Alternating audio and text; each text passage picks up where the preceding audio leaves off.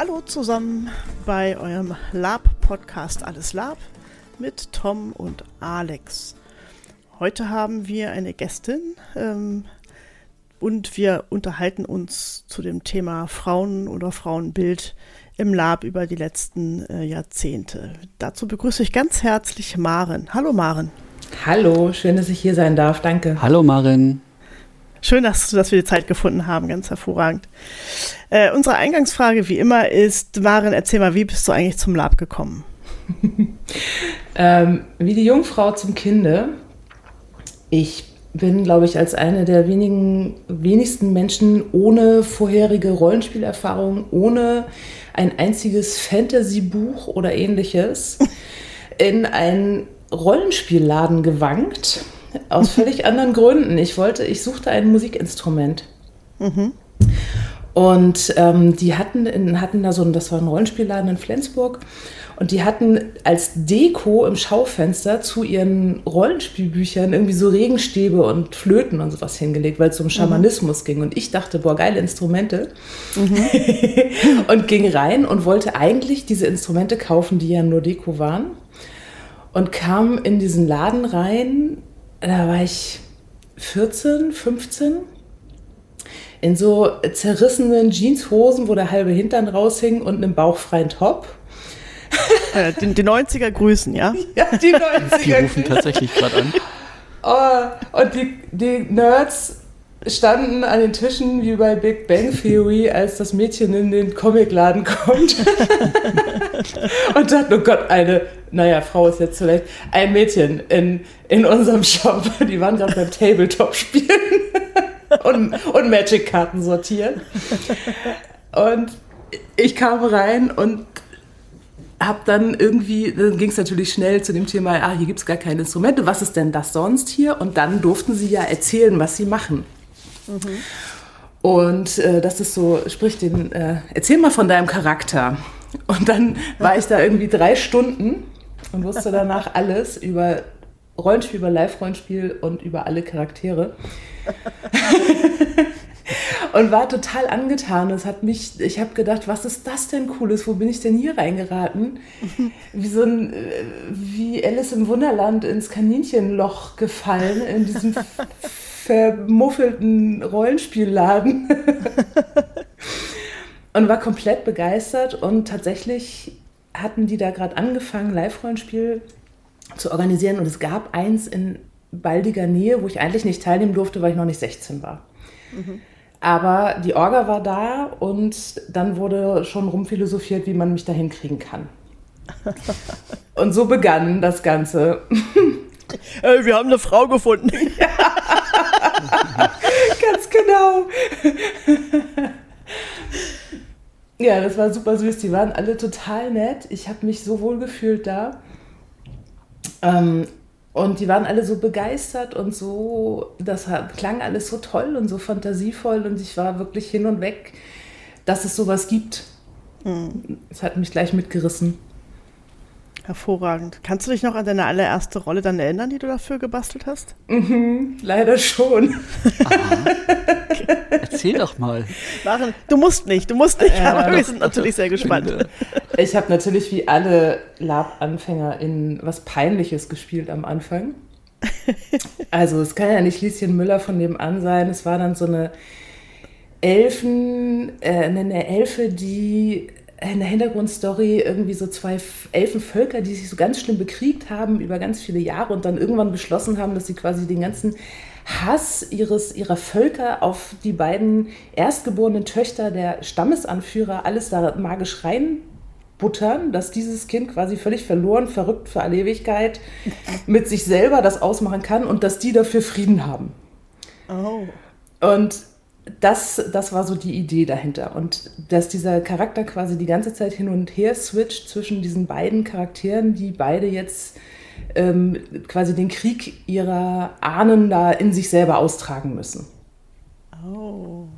Also ja, habe ich mir gedacht. So, ja? ja? geile Einstiegs Einstiegsrolle. Total einfach. Ja, easy gemacht. Kennt man aus dem echten Leben, kann man direkt mal machen. Und da ich aber schon wirklich sehr viel Theatererfahrung hatte und auch ähm, ging das echt erstaunlich gut. Also ich habe das einigermaßen, glaube ich, hingekriegt, aber es ist natürlich trotzdem äh, ein bisschen peinlich. Aber es hat Spaß gemacht. Mhm. Ja, da, dafür machen wir das ja auch. Eben. Spaß machen. Hervorragend. Nun ist natürlich äh, das Thema der Folge heutzutage Frauenbild. Mhm. Ähm, wie war deine Wahrnehmung ähm, zu Anfang? A, Verteilung von Frauen. Wie gesagt, es war ja Anfang 90er, muss das dann ja ungefähr gewesen sein. Mhm. Anfang, Richtung Anfang, Mitte 90er. Äh, äh, über wie, wie stark waren Frauen vertreten äh, oder was haben die denn so gespielt? Also die waren erstmal überhaupt nicht stark vertreten. Auf meinen ersten Labs war ich eine der Ausnahmefrauen. Mhm. Es waren wirklich super wenig ähm, Frauen und Mädchen. Es waren, also ich sag mal, wenn es hochkommt, ein Viertel. Wenn es hochkommt. Wahrscheinlich eher weniger. Und diejenigen, die gespielt haben, da gab es eigentlich auch nur so ganz klassische Rollen. Die meisten Frauen haben Heilerinnen gespielt. Und dann gab es immer mal so die eine Ausnahmefrau, die hat so was Xena-ähnliches. Also Leute, die in, dem, in der Zeit äh, schon gelebt haben, wissen, Xena ist so eine leicht, äh, naja, Klischee, klischeehafte, klischeehafte Kriegerprinzessin. Ähm, das gab es noch. Also äh, die, die eine Xena war endlich immer da, der Rest war Heilerin. Und ganz erstaunlich, es waren irre viele, die ähm, Huren gespielt haben. Okay. Mhm. Das kam wirklich häufig vor. Okay. Okay. Das waren die Frauen, die es gab. Entweder Heiler oder Hure. Das kommt jetzt unerwartet. Und mal eine Xena dabei. Und ab und zu eine Xena dabei, genau. Mhm. Das ist ja Wahnsinn. Das heißt, du warst mit deiner äh, schizophrenen Rolle halt auch noch komplett der bunte Hund. Ich war total weird da. Also das, ähm, die haben auch alle so ein bisschen geguckt und ich habe die Rolle tatsächlich auch darauf ausgelegt gehabt, dass ich die gar nicht lange spiele, weil sie ja durchdrehen sollte. Es war ja quasi ihr Schicksal, völlig verrückt zu werden. Ja. Und das habe ich dann einfach über ein paar Kunst gespielt und irgendwann saß ich halt nur noch sabbernd in der Ecke und dann, ja. Tolles Charakter. Aber ja, ich, ich wusste nicht, dass das auf längere Zeit ausge... Also ich, für mich war das so, man spielt das einmal. Ich war schon ganz erstaunt, dass man das weiter macht als einen Con. Ah, okay. Ähm, das ja. wusste ich ja alles nicht. Ich hatte ja keine Ahnung, als ich einstieg. Mhm. Das machen du warst nicht nur Vorreiterin im, im Frauen äh, Elf-Rollenspiel Neue Rolle, auch im äh, sogenannten Play-to-Fail-Konzept. Mhm. gibt es ja heutzutage. Es gibt ja auch so Eintageskons, die sind nur darauf eigentlich, du weißt ganz genau, mein Charakter wird diese Zeit hier nicht überleben. Und ja. je nachdem, was dabei rauskommt und dieses, ich gehe auf jeden Fall drauf oder mir passiert auf jeden Fall was ganz Schlimmes, ist ja teilweise auch Konzept. Nur Stimmt. damals noch nicht, glaube ich. Ne? Das war ja noch mit, mit Punkte. Wir haben ja noch alle sehr akribisch oh. Punkte gesammelt. Kannst du dich an das System erinnern und wie du damit klarkamst? Also so gab's, gab es Regeln überhaupt? Oder gab es ja. dieses Wir gucken mal, was passiert? Nein, es gab Regeln. Es gab ein, es gab ein extra Regelwerk für diesen Con, weil und ich dachte ja, es gibt auch nur den. Also ich, als ich das gemacht habe, wusste ich ja noch gar nicht, dass es Punkte gibt, äh, die man nachher kriegt. Und ich wusste auch nicht, dass es andere Rollenspiele gibt, außer dem, auf dem ich gerade war. ähm, und ich hatte das Regelwerk wohl, mir wurde gesagt, das ist das Regelwerk, macht hier einen Charakter. Habe ich auch gemacht. Ich habe das aber vorne und hinten nicht verstanden mit diesen Punkten. Ich habe den völlig schief und krumm, also das war total falsch, was ich alles gemacht habe. Ähm, der war total over, overpowered, weil ich das mit meinem, so viele Punkte habe ich insgesamt nicht verstanden, aber ich dachte, das zählt pro Tag. Mhm. Und ähm, regeneriert sich quasi wieder. Und dementsprechend haben die dann irgendwie nach einem halben Tag haben die mich mal angesprochen und mal, sag mal, spielst du nicht das erste Mal? Ist es, ist es wirklich realistisch, dass du das alles heute schon machen kannst? und dann, da habe ich dann erst nach einem halben Tag Spiel erfahren, dass mein ganzer Charakter völlig falsch gebaut war. Und dann haben wir uns quasi entschlossen, ah, scheiß drauf, jetzt sind wir schon dabei.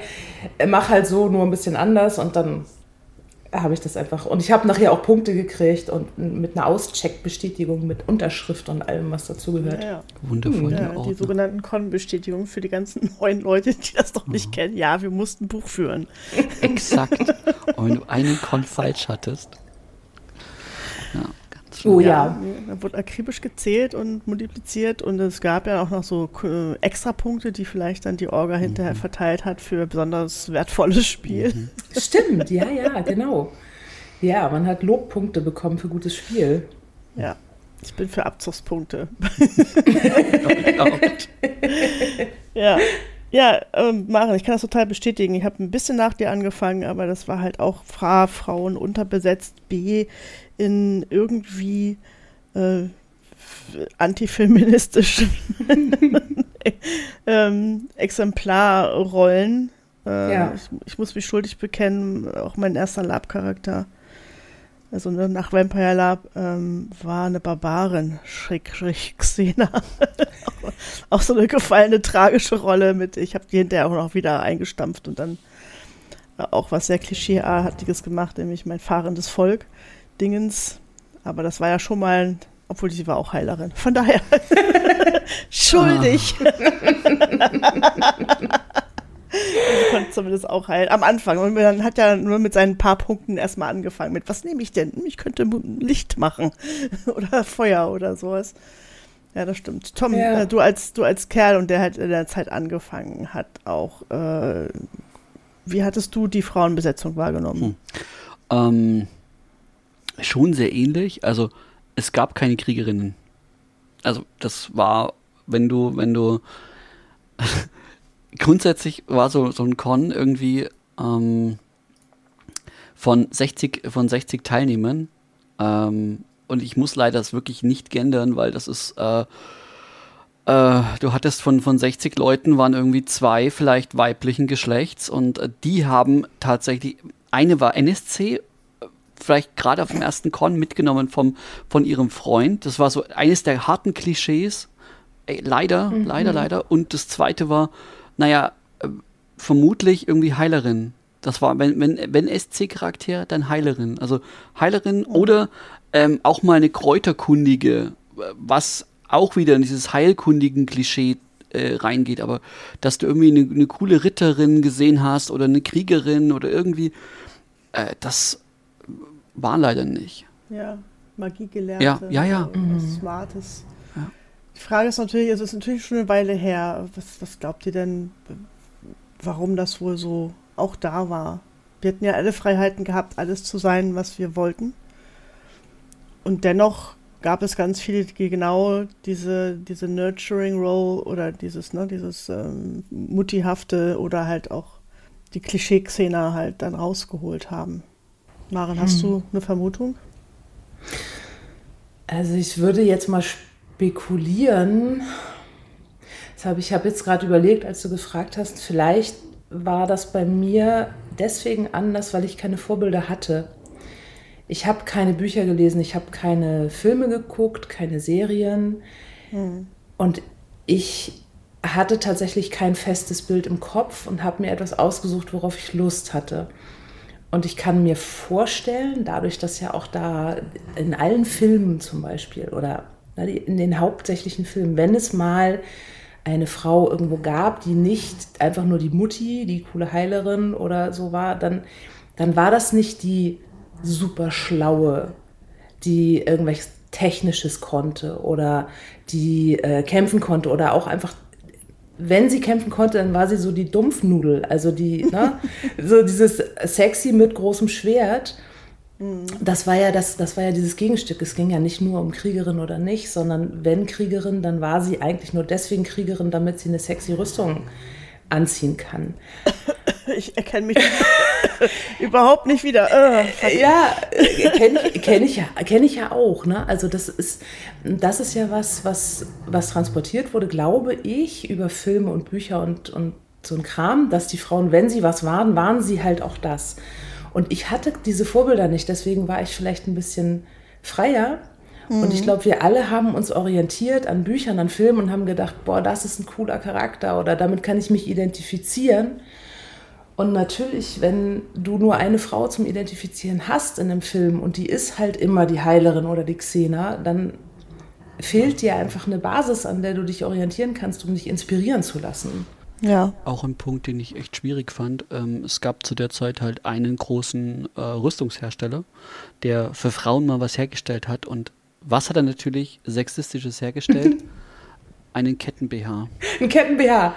und dann sieht man diese Kataloge und du denkst dir, wow, okay, also ja, es gibt, es gibt einen Charakter, tatsächlich einen weiblichen Charakter, wo ich weiß, dass sie das trägt, äh, weil die halt drunter Leder trägt und sie trägt das einfach nur, um den, um den äh, Mitspielenden zu zeigen, das ist scheiße. Und ich, ich, ich trage drunter Leder, ich, die trägt halt eine Ledertunika drunter und die trägt das halt einfach nur drüber, so als äh, Kettenhemd-Applikation quasi. Ähm, ja, aber trotzdem, es ist halt, das war das Einzige, was man irgendwie für, für Frauen, äh, was Frauen bekommen haben. Das stimmt. Es ist, es ist ja teilweise heute auch noch in Fantasy-Filmen oder halt auch in Videospielen, wenn du dir die Rüstung anguckst. Zumindest erinnere ich mich bei World of Warcraft. Du hast die Rüstung angezogen als Typ und warst hochgerüstet bis zum Kinn. Mhm. Ne? Und dann hat das ganze Ding mal ein weiblicher Charakter angezogen und schubs, oh, war es ein BH. Oder, oder halt irgendwas bauchfreies, Brust, halbbrustfreies, schulterfreies, irgendwie frei. Das Item hieß Rope of Insign. Ja, und das fand ich schon ein bisschen frech. Ich denke so, ja, ne? oder auch die Amazonen ja. im Film. Vielleicht ist Amazon noch ein anderer Hintergrund, dass sie jetzt nicht so hoch. Ich weiß es nicht, ich habe da zu wenig Hintergrundwissen. In der Tat, vielleicht haben wir jemanden, der sich mit unter den HörerInnen, die sich mit sowas besser auskennen und später nochmal was dazu sagen können. Mhm. Aber ähm, ja, auf jeden Fall recht, wenn ich so an, an, an Filmvorlagen oder auch Buchvorlagen äh, denke, gab es wenig starke äh, Frauenvorbilder. Mhm. Und gerade diese Rollen auch, also nicht nur Krieger und dann die nicht vorhandene Kriegerin mit einem echten Ziel, also nicht nur einfach, ich, ich bin, äh, ich hau gern drauf und trage dabei ein BH, sondern mit, mit einem bisschen Hintergrund gab es nicht, sondern auch dieses, die Weisen, weißt du, die Führungspersönlichkeiten, die, es gab den alten grauen Magier mit dem Stock und dem langen Bart, aber wo gab es die Magierin mit den grauen Haaren? Wenn sie nicht die verrückte Hexe im Wald war, mit ja. der man eigentlich nichts anfangen konnte, aber so wirklich jemand, der schlau war, der geholfen hat durch, durch Können, durch, durch Lebenserfahrung. Ähm, oder eine Königin oder eine Ritterin oder sowas. Also auch da hat es eigentlich immer alles an den Männern gehangen. Ne?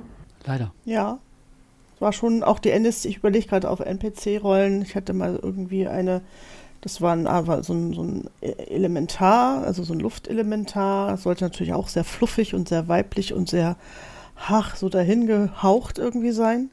Oder auch mal eine Fee oder die hilflose Maid im Wald oder was halt auch immer. Oder natürlich, aber wie alle anderen auch, doch das Kanonenfutter. Das war dann e relativ egal, was dann halt auf einen zugestürmt war, wenn man eine Maske auf hat oder geschminkt war. Hm. Dann war das okay, glaube ich. Das war das Einzige, wo ich mich erinnere, dass es halt dann egal war, glaube ich, Mann oder Frau zu sein. Aber du hattest auf der Gegenseite auch manchmal nicht so viele Frauen als NPCs. Und ich kenne mich auch an, an Männer erinnern, die sagen, ich traue mich dann gar nicht so darauf zu hauen, wenn sie zum Beispiel mit einer Frau kämpfen. Hm. Oder gegen, gegen eine Frau kämpfen auf NPC-Seite. Aber die viele NPCs oder auch NPC ähm, die dann so zugeschanzt wurden oder verteilt wurden, waren doch eher auch klischeeerfüllend. Mhm. mhm. Das ja. war nicht, spiel mal, spiel mal die coole weise Magierin. Alt es schon mal gar nicht. Ne? Also, okay, wir waren halt, ne, du warst, du warst ja noch ein paar Jahre jünger, als ich anfing, war ich eher Anfang Mitte 20. Aber das war halt auch eher auf äh, ja, ich will nicht sagen sexualisiert, aber doch ein Teil schon, was halt so rumlief.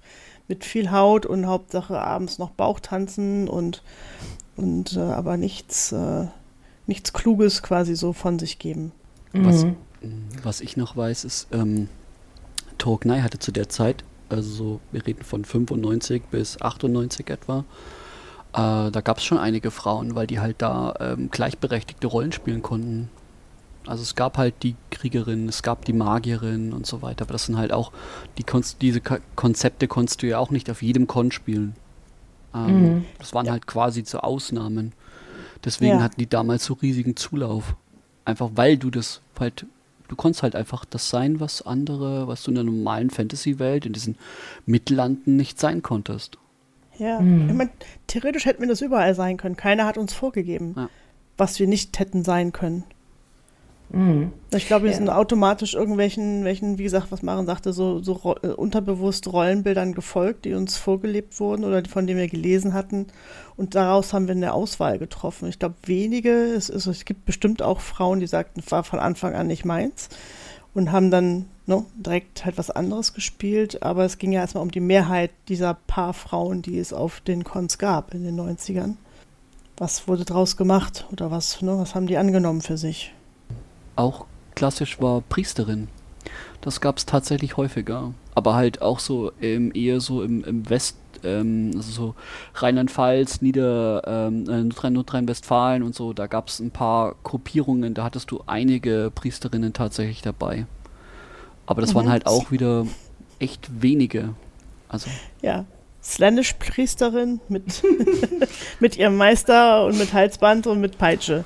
Ich dachte jetzt an, an klerikale Orden wie äh, die Dreieinigkeit oder ähm, äh, was haben wir da noch so Schönes da drüben? Die Balkonen. Ja. Ja, es war, es war ja auch, das muss man ja auch mal allen zugute halten hier, ähm, es war ja auch gesamtgesellschaftlich anders. Ähm, es gab viele Sachen, wo wir jetzt denken, boah, wie kann man denn da nicht drüber nachdenken? Ne? Also das, da haben wir alle noch nicht drüber nachgedacht und wir waren, äh, die gesamte Rollenspielszene war jünger es hatte sich ja gerade entwickelt. Ich hatte so das Gefühl, mhm. wenn man auf den Con gegangen ist, dann waren da viele sehr junge Leute und heute, wir sind ja jetzt quasi die alte Generation, wir gehen da auch noch hin. Es kommen aber junge nach und als ich auf meinen ersten Cons war, waren wenig Leute über 40 ja. da. Das war die Ausnahme. Also auch dieses ganze ähm, das vielleicht spielt das auch noch mit rein, so dieses, dass in der Pubertät andere Dinge, dass da dieses Sexualisierende total wichtig genommen wird, dass, ähm, dass es ganz viel darum geht, sich zu präsentieren und äh, wahrgenommen zu werden in, in seiner Geschlechtsidentität und so. Das ist ja auch alles so ein bisschen jugendlichen äh, Thema. Mhm. Und vielleicht, ne, und dazu kommt, dass wir auch gesamtgesellschaftlich, da hat halt einfach niemand von uns hat über sowas geredet, wie wir sind ja jetzt noch, also wir sind ja jetzt gerade in der Phase, wo wir anfangen mit sowas wie Gendern und da regen sich tausend Leute drüber auf und es ist für viele immer noch ganz schwer zu verstehen, dass wir ja auch hier in unserem Land noch nicht am Ende der Fahnenstange angekommen sind, was Gleichberechtigung und ernsthafte Gleichbehandlung angeht. Im Gegensatz zu damals, wenn man sich das jetzt heute mal wieder anguckt, was da los war, das ist ja noch gar nicht so lange her. Das ist ja Mittelalter im Vergleich zu jetzt. Ja, kannst du ein Beispiel geben? Was hast du da so im Kopf gerade? Ähm, na, also nehmen wir jetzt mal so, so zum Beispiel sexuelle Übergriffe im weitesten Sinne. Ne? Also wenn, wenn da irgendwer einem Mädchen auf dem Hintern gehauen hat oder so und dann kichert, ja. dann hätten alle gesagt, hihi, was für ein Schelm. Ja.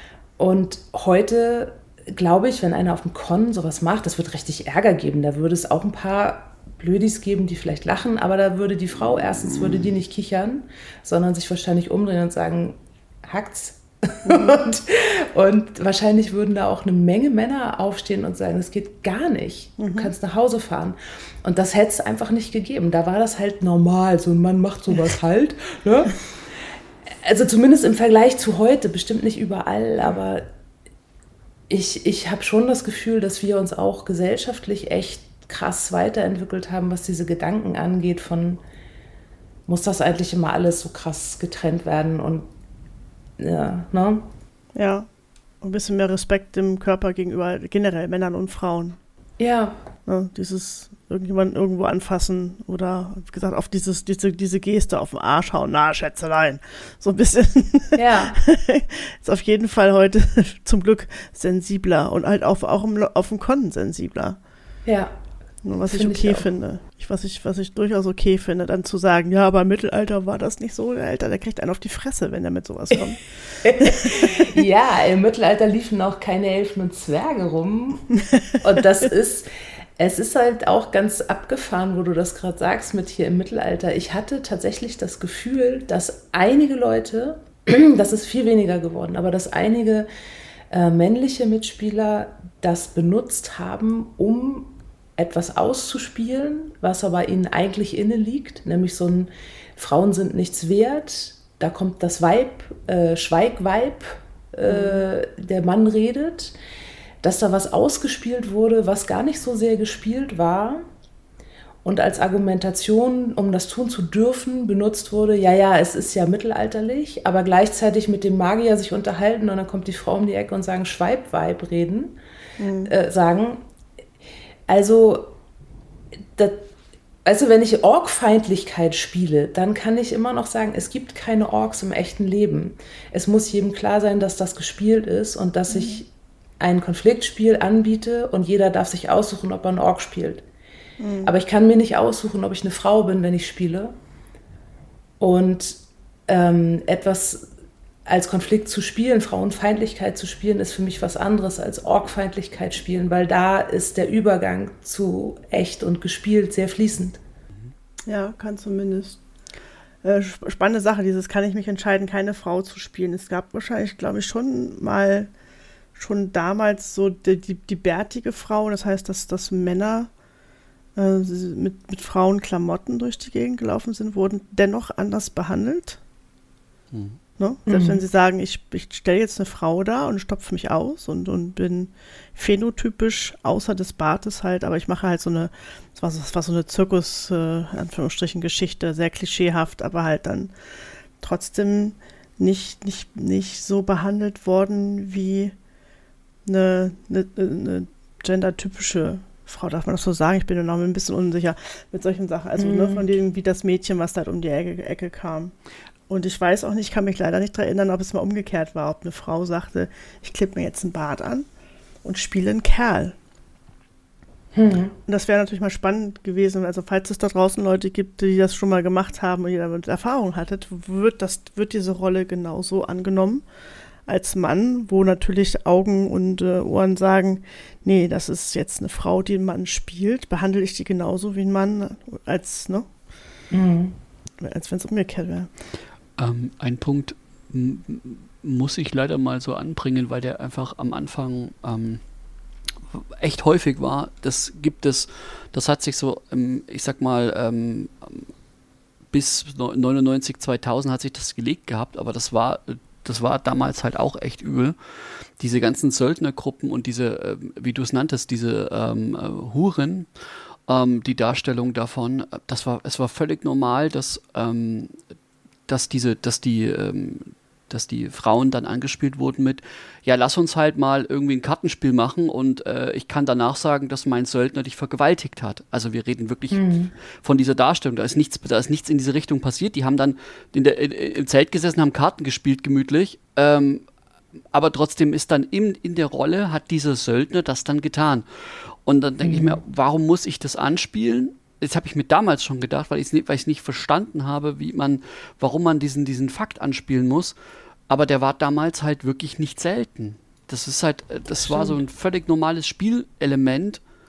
Ähm, egal was, egal was andere quasi dazu sagen, ähm, das hat sich dann irgendwann gelegt, weil, weil irgendwann auch mal einfach die Gruppen gesagt haben, äh, brauchen wir nicht, ist völliger Schwachsinn und wenn du es machst, gibt es Outtime in, eins ins Gesicht. Mhm. Aber trotzdem ist es halt äh, gängige Praxis gewesen. Nicht bei allen ja, Gruppen, stimmt. aber war halt tatsächlich wirklich so ein Punkt, dass, dass Frauen daraufhin angespielt worden sind. Mhm. Das stimmt. Und auch die Frauen, die ich kenne, die Huren gespielt haben, die haben mir sehr oft zurückgemeldet, dass sie, ähm, dass sie Outtime angesprochen wurden, ob da nicht was geht. Also, dass aus diesem mhm. Spiel von, ähm, du kriegst hier, das wurde häufig so gehandhabt, du kriegst eine Rückenmassage ähm, in einem Separé und es ist halt völlig auf so einer Vertrauensbasis von, natürlich ist das Spiel, du kriegst hier eine Rückenmassage und äh, isst Weintrauben mit Schokolade und gehst wieder raus und sagst, es war super. Und dass das häufig tatsächlich dazu missbraucht wurde, dann in dem Moment die Frauen anzusprechen, hey, wo wir hier gerade sind und eh spielen, hast du nicht Lust? Äh, oder einen dümmeren Spruch und nicht eine Frage. Ähm, und das habe ich wirklich häufig gehört. Und da habe ich dann auch immer gedacht, naja, also da ist dieser Übergang so schnell gewesen. Ne? Also wenn, wenn es irgendwie bespielt wurde, dass da doch viele sich dann diese Grenze überschritten haben vom Spiel zum Ernst. Mhm. Und ähm, das könnte natürlich, also da hätte ich jetzt Sorge bei solchen, was du gerade erzählt hast, Tom, bei solchen Sachen. Ne? Also wo hört dann das Spiel auf? Wo fängt dann an, das Telling, das zu übernehmen? Und wo ist es noch okay für eine Frau, die vielleicht eine NSC ist, die selber ganz jung ist, die vielleicht noch nicht so sich gut abgrenzen kann mhm. und mitspielt, weil sie sich unter dem Druck sieht, mitspielen zu müssen. Ähm, das finde ich ein gefährliches Pflaster, weil ich ja auch nie weiß, was dieser Mensch vielleicht erlebt hat und ähm, ob die überhaupt schon sich so zur Wehr setzen kann. Mhm, klar. Also gerade wenn die Frauen ganz jung sind und das kennen wir ja alle. Ich glaube, das, ich weiß nicht, Tom, aber ich glaube, das kennt ihr Männer auch. Ne? Wenn man, als man, als wir alle jünger waren, hatten wir alle noch nicht, dass wir sofort begriffen haben, hey, wow, hier geht was über meine Grenze. Nein. Sondern dann steckt man da so drin und denkt, okay, ich weiß nicht so recht, gefällt mir das, gefällt mir das nicht, alle finden es witzig, darf ich das nicht witzig finden, darf ich jetzt Stopp sagen, störe ich das Spiel?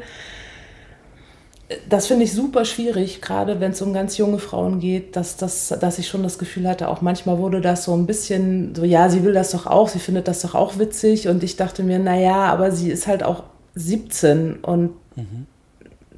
Sitzt hier zwischen zehn betrunkenen Typen, die lachen und das witzig finden. Wie viele Chancen hat sie denn jetzt, sich klar aufzustehen und zu sagen, so, stopp, hier ist der Spaß vorbei? Ja. Aber das ist ja auch ein Thema, was, was glaube ich, vor, vor 30 Jahren war und jetzt auch teilweise ja noch ist. Also ich hoffe, dass die neuen Generationen durch die Erziehung das ein bisschen anders mitbekommen, zu sagen, Nein heißt Nein. Ne, und solche Sachen einfach sagen, so ist nicht und ein bisschen selbstbewusster da auftreten oder dass halt auch die Umwelt ein bisschen sensibler wird, wenn man sieht, von wegen, da, da zieht jetzt jemand mit jemandem ab und dass halt auch damit SpielerInnen ein Auge drauf haben, automatisch. Mhm zu sagen, ist alles okay und auch einfach mal dann hingehen. Und äh, es ist so, ja, viel besser ist es geworden. Viel, viel, viel aufmerksamer, viel besser. Fall. Ich erinnere mich auf, auf einer der letzten Cornets oder letztes Jahr eigentlich eine ganz, also eine positive Szene. Ich glaube, da hatte das junge NPC wirklich sehr viel und zu viel getrunken. Da ging es wirklich gar nicht gut. und, und dann hatte sie so einen jungen Mann im Schlepptau, der aber sehr besorgt und betüttelnd um sie herum wurstelte, ohne jetzt irgendwie, obwohl sie eigentlich fast kaum bekleidet da saß, ähm, ähm, total fürsorglich sich um sie gekümmert hat und, und jetzt äh, auch bemerkte, dass der Moment, wo sie noch geflirtet hatten, jetzt auch vorbei war. Mhm. No, und ich, das ist ja immer wieder ne, dieses, ja klar, wenn, wenn, du dich so anziehst, das war gar, das war zumindest nach außen hin gar nicht, gar nicht Thema und er war sehr bei ihr und sehr, sehr, sehr fürsorglich und hat einfach nur dafür gesorgt, dass sie sich nicht vollkotzt oder dass sie, also der hat sich extrem übergeben mm. und, und dass sie dann noch Wasser trinken kann und zu sagen, ich glaube, du musst jetzt echt mal ins Bett, das geht so nicht. ich weiß nicht, ob du das dich dran erinnerst. Wir hatten da, glaube ich, wir waren auf, zumindest auf derselben Con und das fand ich ganz super, weil da hatte ich nicht das Gefühl, dass, dass der jetzt äh, das, das ausnutzen würde. Wo ich dann halt, wenn ich überlege, 30 Jahre davor, hm, wäre ich mir nicht so sicher gewesen. Mhm. No. Ja, würde ich auch sagen. Aber wir schweifen leider, also super interessant, wir schweifen noch ein bisschen vom Thema ab. Das ist jetzt ein bisschen ernster, als, als wir gedacht hatten. Versuchen wir nochmal die, die positive Entwicklung äh, ein bisschen mehr in den Fokus zu nehmen und zu gucken, wie hat sich das eigentlich im Laufe der letzten Jahr, drei Jahrzehnte, zwei Jahrzehnte, zweieinhalb entwickelt und wo sind wir heute? Äh, auch mit, mit der Anzahl der Frauen und auch mit dem, was Frauen inzwischen darstellen auf, auf Conventions. Also ich würde sagen, wir sind wesentlich weiter. Es ist fast 50-50 ausgeglichen von der Anzahl her, ne? Welche, wie viele wie viel Frauen, wie viele Männer ähm, auf Cons da sind. Auch bei den NSCs sind viele Frauen. Mhm. ich finde, dass, dass die, die Range von Charakteren sich wahnsinnig erweitert hat, aber auch bei den Männern. Also auch da ist das Klischeehafte weiter in den, in den Hintergrund, das, was ja auch toll ist. Ne? Also auch die waren ja bestimmten Klischees irgendwie unterlegen und haben jetzt auch viel mehr Möglichkeiten, weil du kannst jetzt auch mal als Mann eine Dryade spielen oder so. Wenn du sagst, ich kann das irgendwie schön darstellen und es passt zu mir und das, das, ich fühle mich da gut, dann kannst du das machen. Es würde keiner sagen, oh, eine männliche Dryade ist ja jetzt aber irgendwie komisch. Mhm. Also da finde ich, ist alles viel offener geworden. Die Konzepte sind ausgeklügelter die, die, die, Charaktere sind glaubwürdiger geworden. Nicht mehr so, ha, es gibt nur den, den einen, der nur Lichtes tut und den einen, der nur böse ist, weil er halt böse ist und den ganzen Tag böse ist, egal was er so tut, sondern das ist halt alles ein bisschen komplexer geworden. Und die Frauen, so habe ich jetzt so das Gefühl, die spielen ziemlich gleichberechtigt mit. Noch nicht ganz noch nicht ganz, aber viel, viel mehr als früher. Hm. Tom, hast du eine Idee, wie viel auf eurem letzten Con Männer-Frauen-Anteil war? Na, es ist etwa maximal die Hälfte. Also es ist aber wirklich das Maximum an Frauen oder non. Also immer noch Tendenz leicht in der Unterzahl? Ja. Ja. Hm. Was ja schon mal echt eine Verbesserung ist zu maximal ein Viertel, oder? Ich bin Ne? Ja. Mhm. Gefühlt war das eher so pro zehn Laper kam eine Laperin mit dazu. Ja, ja es, ist, es ist mehr, ne? Aber es ist immer noch nicht ganz 50-50, auch so von meinem Gefühl. Aber es ist gut, dass du es nochmal sagst, Tom, weil du kannst es ja wirklich, du kannst ja die Zahlen da checken, zumindest für euren Con. Ich muss ja nach meinem Zählgefühl gehen. das ist mhm. nicht so mhm. zuverlässig. Mhm. Ähm, es ist, es sind viel mehr Frauen, die auch wichtigere, also tragendere Rollen übernehmen mögen. Mhm. Anführerpositionen, Ritterin, Kriegerin, ähm, das ist auf jeden Fall mehr geworden, aber immer noch nach meiner Empfindung weit in der Unterzahl. Also wenn es so eine Ritterbesprechung oder eine, Anf eine klassische Anführer, alle Anführer besprechen sich hier am Zelt. Wenn man mhm. sich da umguckt, wer da sitzt und mitspricht, das sind immer noch wirklich die, die große Überzahl sind Männer. Ja. Du, du hast ja in der Funktion ja auch schon eine Reise mitgemacht mit, mit, äh, mit deiner Wildelfe Lynn. Ich erinnere mich, wir beide haben ja im Prinzip halt auch mehr als Deko-Element zu Daedalus halt ein bisschen angefangen. Mhm. Damals, also wir waren schon, wir waren schon fierce, ne? wir waren ja schon die Kriegerinnen, die jetzt nicht einen Xena-Komplex hatten, aber es ging halt schon so ein bisschen in die Richtung, mhm. ne? wir so ein bisschen wild, bisschen wild, bisschen barbarisch, bisschen, wir müssen gezügelt werden und wir waren halt das nette ähm, Beiwerk zu dem wichtigen Ritter. Und jetzt hast du ja selber einen Pfad beschritten, der Richtung Führungsposition ging. Wie hast du das wahrgenommen? Wie war der Weg dahin? Ja, ich würde das, eh, also ich habe es ähnlich empfunden wie du. Wir haben so ein bisschen angefangen als Unterstützung für andere Leute, um, um was darzustellen, um deren Gefolge mhm. darzustellen. Mhm. Ähm, dann hat sich das so ergeben. Das liegt natürlich aber auch an, daran, dass ich von meinem Persönlichkeitsmuster jemand bin, die gerne die Führung übernehmen mag auch und die das auch kann. Also ich arbeite auch selbstständig und ich habe Angestellte und ich, ne, also da, da muss man ja auch irgendwie ein bisschen Bock drauf haben, das zumindest auszuprobieren. Man muss es nicht unbedingt können. Also es gibt ja genug Leute, die das machen und nicht können. Da kann man als Frau, finde ich, auch mal gepflegt ins Klo greifen. Also das fällt gar nicht auf. so kleine Ermutigung an alle Frauen, die glauben, sie können das nicht gut. Glaubt man nicht, dass alle Männer das besonders gut können. Man muss es halt einfach mal ausprobieren. So. Und man muss auch kein Mann sein, um das zu machen. Das ist auch so ein Ding.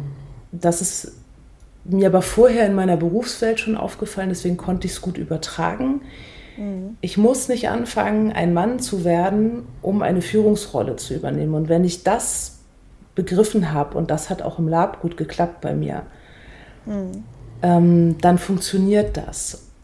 Und dann stand ich, ich bin jetzt ja quasi, also mein Charakter ist aufgestiegen, in, ist jetzt in der hohen Führungsposition militärisch.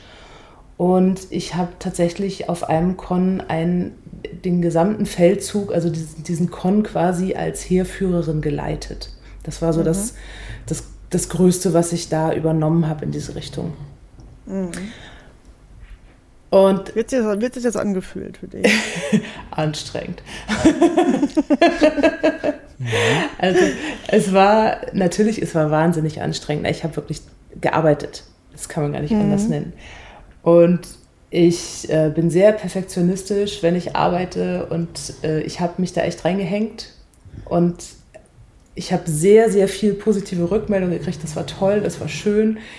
Ähm, aber es war wirklich hart anstrengend und ich, ja, ich bin so ein bisschen aus diesem Urlaubsmodus raus in so einen Arbeitsmodus gegangen. Also es hat Spaß gemacht, es war toll, es war erfolgreich, ich habe tolle Rückmeldungen gekriegt und trotzdem habe ich im Nachhinein gedacht, ja, aber es war für mich auch nicht sehr erholsam. Mhm. Ähm, das ist natürlich ein, ein, Punkt, aber das war ja nun wirklich auch Hardcore. Also das ist ja nicht eine normale Führungsposition, sondern quasi alle Spieler, Spielerinnen des Cons anzuführen über den kompletten Con ist natürlich nochmal auch ein bisschen was anderes. Das ist ja keine normale Situation. Deswegen würde ich sagen, im, im Normalfall ist es schon machbar und ich erlebe das, dass es gut läuft, aber ich erlebe auch immer wieder, dass es Leute gibt, die mich nicht ernst nehmen mhm. im Spiel, ohne mich zu kennen. Und deswegen kann ich nur den Rückschluss machen, weil ich eine Frau bin, weil es kann nicht daran liegen, dass sie irgendwas gesehen haben und denken, naja, das ist halt ein Lauch, aber äh, die sehen mich und sehen, das ist eine Frau und ich habe noch nicht den Mund aufgemacht und ich sehe schon äh, eine Frau, naja, die, ne? Hm. Wie macht sich das bemerkbar, dieses ähm, dann dieses nicht ernst nehmen? Ich werde weniger gefragt, wenn es um Fragen geht, um Entscheidungen. Mhm. Werde ich weniger nach meiner Meinung gefragt. Ich habe das Gefühl, ich muss meine Meinung öfter von mir aus sagen. Mhm. Ich muss, ja, ich versuch's mal, ich fasse es mal zusammen mit, ich muss sehr viele Statusspielchen spielen, um mich immer wieder in den Vordergrund zu drücken. Ich mhm. muss ziemlich viel ähm, imponierend auftreten und ein bisschen auch tatsächlich äh, aggressiv, ja. damit ich nicht hinten runterfalle, in dem, wie ich beachtet werde, wie ich gefragt werde, wie das, was ich sage, gezählt wird oder auch, was ich sehr oft tatsächlich erlebe, wenn Besprechungen zum Beispiel sind, dass ich mit irgendjemandem spreche, mit einer männlichen Person spreche und sage, hey, wir sollten an dies und jenes denken. Und dann der Mann in der großen Besprechung sagt, hey, wir sollten an dies und jenes denken. Und das, was ich ihm gesagt habe, sagt mhm. und nicht sagt, das hat ja die Lüden gesagt. Und das ist tatsächlich was, was mir ganz häufig auffällt, dieses, wenn ich was sage, wo jemand sagt, oh, gute Idee oder so, dann wird das gerne genommen, um als eigene Idee verkauft zu werden. Oh ja. Und das habe ich bei, also vielleicht habe ich da auch eine Brille auf, weißt du, vielleicht, ähm, aber ich erlebe das relativ häufig und denke immer so, ah, mh, gute Idee, hätte von mir sein können. Ähm, Wait, what? ähm, da habe hab ich das Gefühl, dass das mir öfter passiert als meinen männlichen Mitspielern. Das ist aber auch ein Phänomen, was ja Frauen in, in mittleren oder auch Führungspositionen berichten. Mhm dass, dass wenn sie sich da mitteilen und eine Idee haben, dann mitarbeitende Männer genau eben jenes tun. Hm. No. Also dieses, die Frau wird nicht gehört und dann erklärt es aber nochmal, Mann geht so Richtung Mansplaining, aber von wegen, ich sag nochmal ähnliches oder mit anderen Worten und auf einmal findet das großen Anklang. Mhm. Oder ich, ich, äh, ich habe oder sie verpassen zu sagen, ach ja, übrigens, Lynn kam hier mit der Idee, hat nochmal darauf hingewiesen, falls sie es nicht mitbekommen hat, dass es mehr auch diese Su Su Supportive-Rollen gibt aus der Männersicht, die sagen, ich nehme mir jetzt nicht den, die Idee weg oder ich betone nochmal, ja, das war, kam übrigens nicht von mir. Mhm. Ne? Das, also das gibt's. Ich, ich würde, oder ich würde sagen, ich erlebe das. Ich erlebe aber auch das Gegenteil und das muss ich auch mhm. mal sagen. Ich habe in meiner ja. Gruppe, die du ja auch gut kennst, ne, und die Tom mhm. ja jetzt auch ein bisschen kennt, ähm, da ist das Gegenteil der Fall. Also alle Männer, die da mit uns spielen, die sind total darauf bedacht, die finden das super cool, dass ich die Anführungsrolle habe, die supporten mich total. Mhm. Die stellen mich auch nach außen hin, achten sie darauf, mich so darzustellen, dass rüberkommt, dass ich, ähm, dass meine Rolle da das Sagen hat. Äh, das, das gibt es schon auch, ne, auf der anderen mhm. Seite. Ja.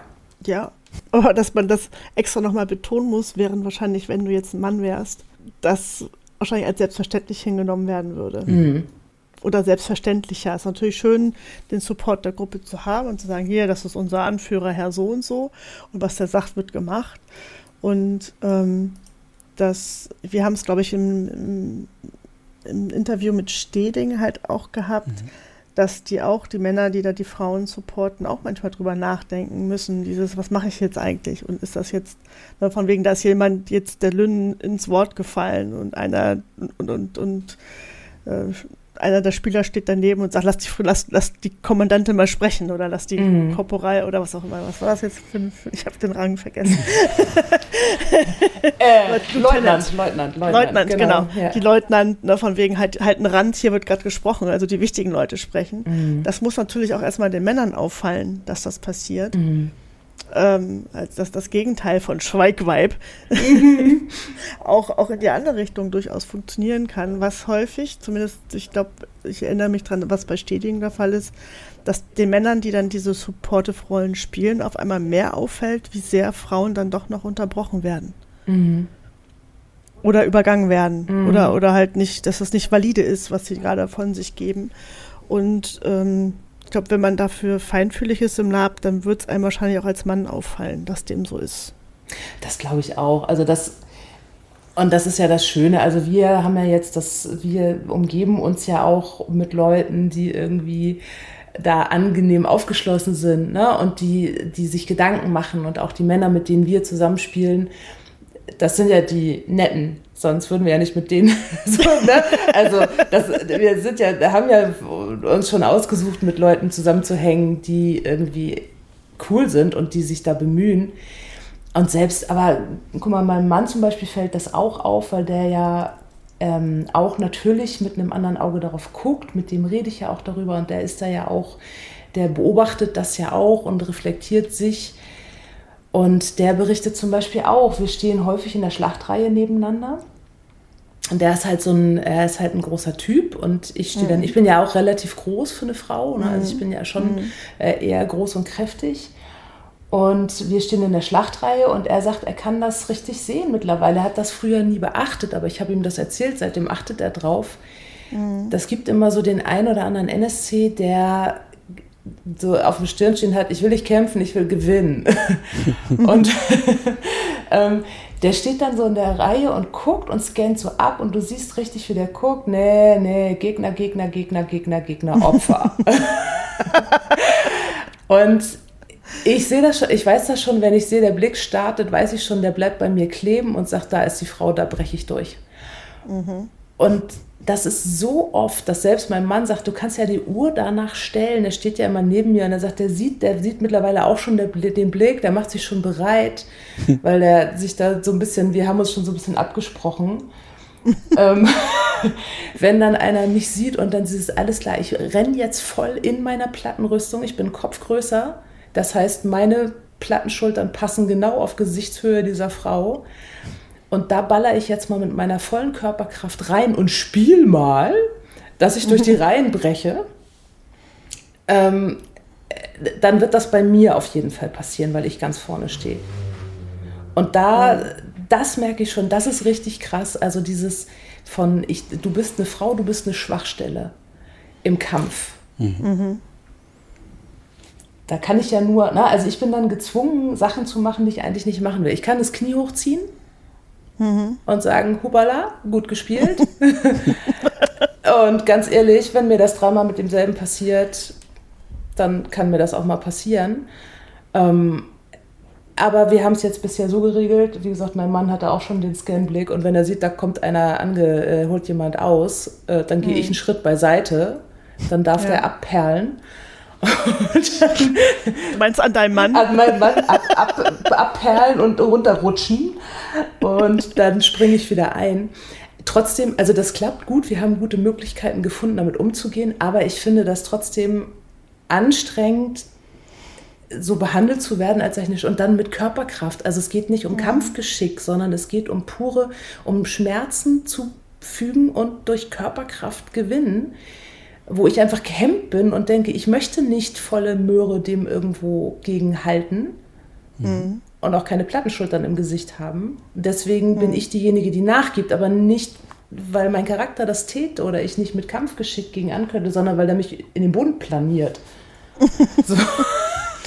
Ja, das heißt dann doch, doch äh, die, die Genetik äh, ausnutzt. Genau. Dass einige Männer einfach kräftiger sein können als Frauen. Genau. Ja. Das, ich hatte die, eine der Szenen halt auch mit, be, mit betrachten dürften, wo der anrennende NPC einfach mal an dem Schild deines Mannes kleben blieb und stumpf davon abprallte, weil er sich einfach mal einen Schritt dazwischen gestellt hat. Es war wirklich ein Fest, sich anzusehen. Ja, da ja. sind noch so ein paar, müssen da noch was lernen. Ich hatte aber auch die andere Seite, und zwar Tom auf deinem Con. Ähm, da habe ich auch mit einem Mann gekämpft und das war total schön. Das war eher fast schon andersrum. Ich habe mit dem gekämpft und ich hatte das Gefühl, der ist fast ein bisschen gehemmt, weil ich eine Frau bin und hat so versucht, hat so, als er mich das erste Mal getroffen hat, so ein bisschen geguckt, so habe ich ihr wehgetan. und so ein bisschen geschaut, ob das noch okay ist und musste erstmal sich so rantasten bevor er sich getraut hat, ein bisschen zuzuhauen. Ich bin ja jetzt auch nicht aus Zucker, ähm, aber das fand ich ganz süß, weil ich das lang nicht mehr erlebt hat, dass jemand vorsichtiger war, ähm, weil zumindest weil ich das Gefühl hatte, weil ich eine Frau bin. Hm. Aber es ist dann nicht halt auch quasi umgedrehter Sexismus nach dem Motto, oh, du bist eine Frau, ich mach mal zart weil ich dir krass nicht zutraue, als wenn du halt so, ne? also wo ist das, ja. das Mittelmaß so zwischen, wo sieht man sich als, als Frau am ehesten gleichberechtigt gleichberechtigt behandelt. Hm, würde ich tatsächlich. Weder das eine noch das andere System nach dem Motto, nee, mit dir kämpfe ich nicht. Was ich damals sagte, auf der NPC-Seite war mal eine Frau und schon sind die Spieler weggerannt, weil sie sagt, nee, die hau ich nicht. Hm. So. Aber ich finde es generell, ich meine, sich einem Menschen gegenüberzustehen im Kampf und sich, egal welches Geschlecht man da gegenüber hat, als NPC an das Level ranzutasten, generell, was geht und was geht nicht. Ich glaube, dann darf das auch hoffentlich mal geschlechterunspezifisch ähm, betrachtet werden, zu sagen, ich bin hier auf der NPC-Seite und ich stelle mich so ein bisschen auf den Gegenüber ein. Mhm. Oder ich teste so ein bisschen, was geht, was geht nicht, wie, wie hart, wie, wie nicht hart. Und das sollte wohl bei Männern als auch bei Frauen möglich sein. Ich muss da tatsächlich zur Ehrenrettung dieses NPC ähm, äh, einschreiten. tatsächlich mhm. war das eine Ansage für alle NPCs. Also zumindest ähm, war das eine, war das mal eine, äh, man hat das mal klar angesprochen. Ähm, das ist völlig egal, wer dir gegenübersteht. Ähm, äh, am Montag nach dem Con müsst ihr alle nachher wieder auf Arbeit gehen und ihr solltet nicht mit blauen Flecken herumlaufen.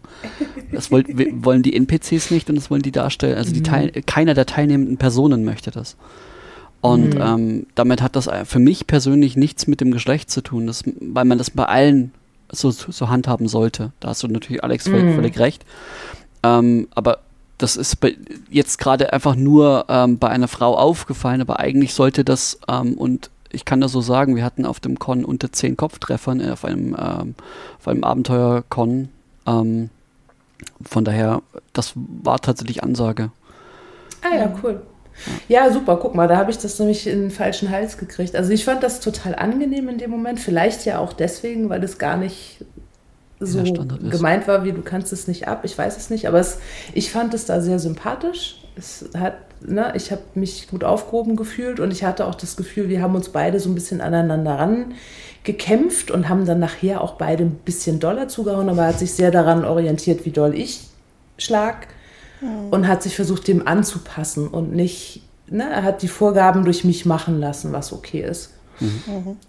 Das fand ich gut. Und natürlich gilt das für alle. Also ich meine, auch ein Kerl hat keinen Bock, irgendwie Schwert ins Gesicht zu kriegen oder blau geprügelt zu werden. Also eigentlich sollte das für alle gelten, finde ich, dass man immer mal so ganz kurz antestet, was hat der andere für eine Empfindung, weil was doll zuhauen ist, ist sehr, sehr subjektiv.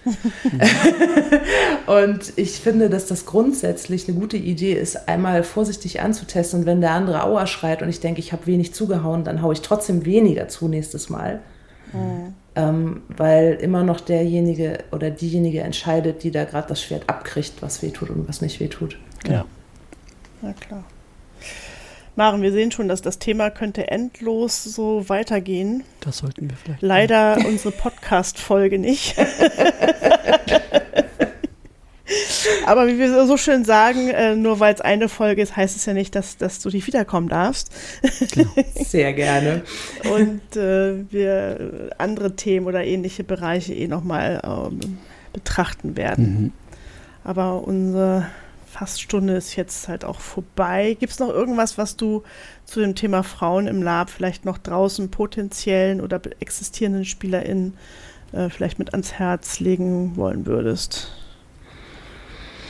Ich, ja, vielleicht trau, traut euch, traut euch, traut euch dieses Medium zu nutzen, was ja dafür da ist, sich ausprobieren zu können mhm. und auch Fehler machen zu dürfen in, einem, in so einem geschützten Rahmen des Spiels.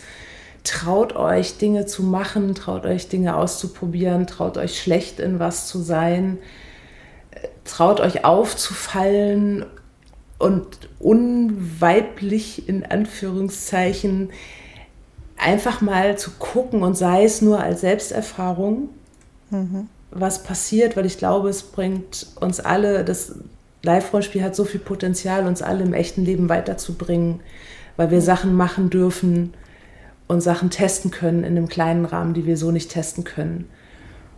Oh, auch ein schickes Thema fürs nächste Mal irgendwann. Mhm. die Möglichkeiten des Live-Rollenspiels auf psychologischer Ebene. Ja, und das ist so, also das fände ich, warum nutzen wir das nicht äh, oder ne, nutzt es mehr, um, um euch selber irgendwie als Frauen und auch als Männer ja, so zu finden und zu entwickeln und eine Entwicklung vielleicht voranzutreiben, die eh schon im mhm. Gange ist im echten Leben. Mhm. Haut rein, ey, spielt, was ihr wollt und lasst es krachen. das sind ganz perfekte Abschlussworte. Ja. Haut rein und lasst es krachen. Maren, ganz, ganz, ganz, ganz lieben Dank heute für, für deine Zeit und die Beiträge.